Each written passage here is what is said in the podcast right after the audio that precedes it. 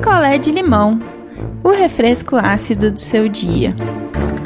Oi, gente! Voltei para mais um picolé de limão especial de férias e hoje eu vou contar para vocês a história da Marta. Tem muita gente nessa história. então, para não ficar enchendo de nome, a gente vai focar na Marta e na tia dela, a tia Soraya, que é irmã da mãe dela. Essa história aconteceu em 2018 e até agora não teve um desfecho. Então aí, não sei. vamos lá, vamos de história. Em 2018, a Marta e a família dela, que eu já vou daqui a pouco falar quantas pessoas, é, eles se juntaram e resolveram ir para a praia. Alugaram uma casa, a casa tinha três quartos e lá foi a turma.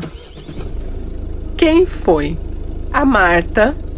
A Marta, então, com 25 anos em 2018. A tia Soraya, na faixa ali da minha idade, assim, uns 45. A mãe e o pai da Marta, já na faixa dos 50 e poucos, ali quase 60. Sendo que tia Soraya é irmã da mãe da Marta. A irmã da Marta com o namorado, a irmã da Marta na época, um ano mais nova que ela, 24, o namorado da irmã, 30, e mais um casal de amigos da irmã da Marta. Então vamos lá. Tinha três casais na casa, mais a Marta e a tia Soraya. Então, como foi dividido ali os quartos? Tinha um quarto pequeno com uma beliche. Em cima ficou a Marta, embaixo tia Soraya. No outro quarto tinha uma cama de casal. Ficou o pai e a mãe da Marta. No outro quarto tinha mais duas beliches. E aí ali ficaram os dois casais, que é a irmã da Marta com o namorado e a amiga da irmã da Marta com o namorado. Então essa é a configuração da casa, das pessoas que estavam na casa. E eles é, iam ficar lá e ficaram por 10 dias. E tudo correndo perfeito, todo mundo fez ali a vaquinha e deu tudo certo da comida, do churrasco, da bebida, e praia, e vai para lá e vem para cá e passeia. E nossa, Marta falou viagem maravilhosa. Marta, lembrando, dorme, dormia em cima na beliche e tia Soraya embaixo. No terceiro dia, a Marta ali já quase pegando no sono, ela viu a porta do quarto abrir. Tia Soraya já estava dormindo, pensava Marta. E assim, do, na posição que ela estava de costas para a porta, assim, virada para a parede, ela não quis virar para ver quem estava entrando no quarto. E aí a pessoa que entrou no quarto deitou na cama com tia Soraya. E ali eles começaram um rally rola. Começaram a transar, mesmo com a Marta no quarto, em cima. E a Marta ficou fingindo que estava dormindo, mas ela ficou pensativa, porque um estranho, vai, digamos que tia Soraya tivesse conhecido alguém na praia. A tia Soraya ia deixar essa pessoa dentro da casa escondida para a hora que todo mundo estivesse dormindo ir lá no quarto? Não, né? Era pouquíssimo provável que fosse isso. E aí ela pensou, gente, ou é o namorado da minha irmã, ou é o namorado da amiga da minha irmã, que tá aqui transando com tia Soraya. E ela ficou em choque. E aí passou. Ali exterminaram, a pessoa saiu rapidinho do quarto e beleza. Só que no outro dia, a Marta tava assim, converso ou não converso sobre isso com tia Soraya, porque tem um detalhe. A família da, da Marta é meio religiosa e eles não têm essa abertura para conversar sobre sexo, enfim. E ela achou que se ela falasse uma coisa dessas pra tia, a tia ia esculachar ela ali, capaz contasse pra mãe, pro pai dela, ia dar um rolo. E aí a Marta começou a se questionar se de repente ela não estaria dormindo e sonhou com aquilo. Porque também podia ser, né, gente? Ela sonhou que tinha alguém transando com tia Soraya. Passou. Dois dias ali, todo mundo na praia. Marta Cabreira, porém relax, curtindo ali a praia. Chegamos à noite, depois ali de uns dois dias. De novo, a pessoa abre a porta. Até aqui a gente podia pensar, poxa, mas também podia ser a amiga da, da irmã da, da Marta, mas não, porque a Marta falou que ela ouvia gemidos masculinos, assim, dava para perceber que era um cara, mas não dava para saber que cara. E aí ela olhava sempre bem desconfiada, assim, né, pro namorado da irmã e pro namorado da amiga da irmã. E aí, essa noite aí, dois dias depois, de novo, o cara entrou. Só que a Marta já tava dormindo, ela acordou no meio da coisa, tipo, quando a tia tava lá dando uns gritinhos. tia Soré é folgada também, né? Poxa, não respeitou o quarto ali, a privacidade da Marta também, né? Sacanagem. Em todos os sentidos, sacanagem.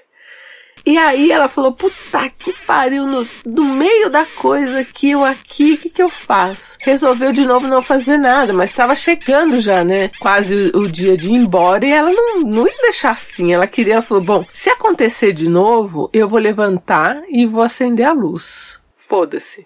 Olha eu aqui falando palavrão. Vou fazer isso, vou levantar e vou acender a luz. E, gente, na noite seguinte, dito e feito.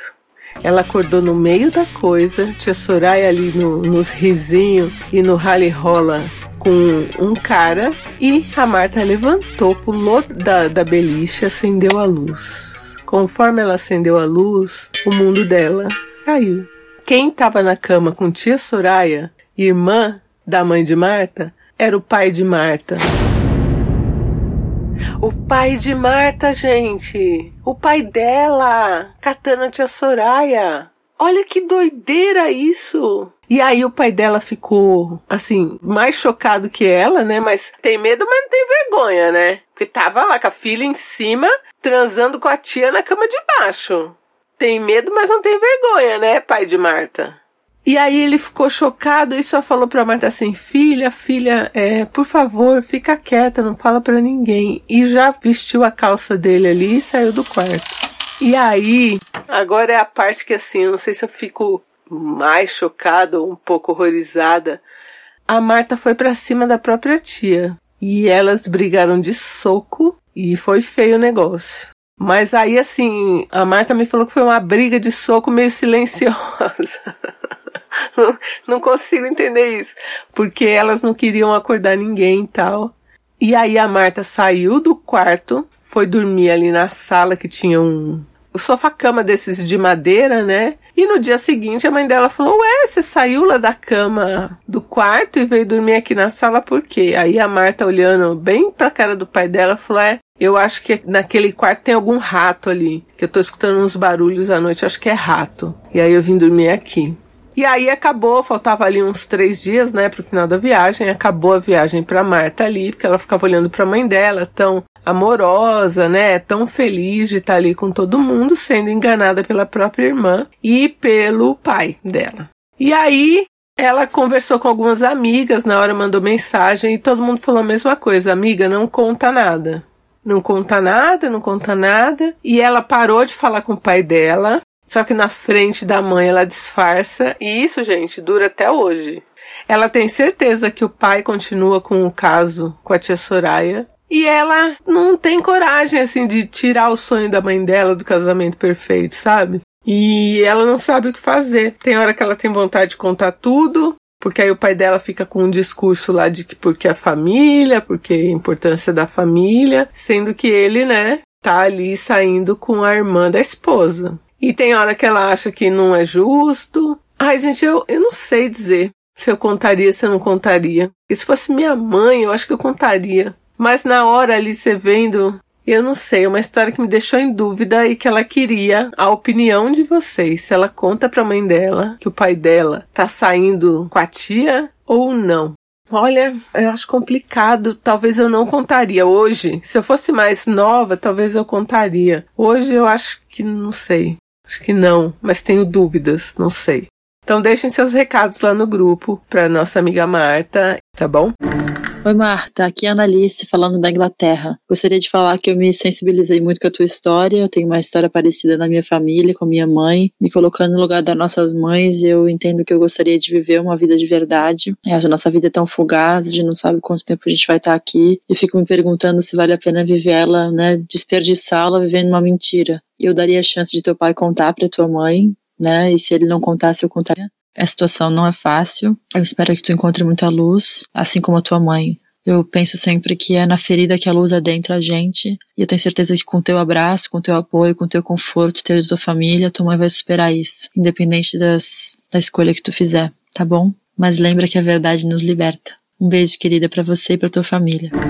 Olá, meu nome é Naila, eu falo de Montreal, no Canadá, e eu queria deixar uma mensagem para Marta. Seguinte, Marta, eu tenho uma sugestão para você. Que tal se você contasse a sua história, a história do que você sabe, né, que você descobriu para sua mãe, mas obviamente sem deixando ela entender que fosse ela, né, que fosse ela que tivesse a pessoa que tá sendo traída, como, se fosse uma amiga sua, que é casada já há muito tempo e que você descobriu que o marido dela trai ela e pergunta para sua mãe se primeiro o que ela acha que você deveria fazer e também se fosse ela no lugar da sua amiga, se ela acha que ela gostaria de saber, né? Eu acho que toda pessoa merece saber se ela tá sendo enganada ou não. Essa é a minha opinião pessoal. De repente, sua mãe não concorda com isso. E às vezes ela mesma pode te dar essa resposta. Um beijo.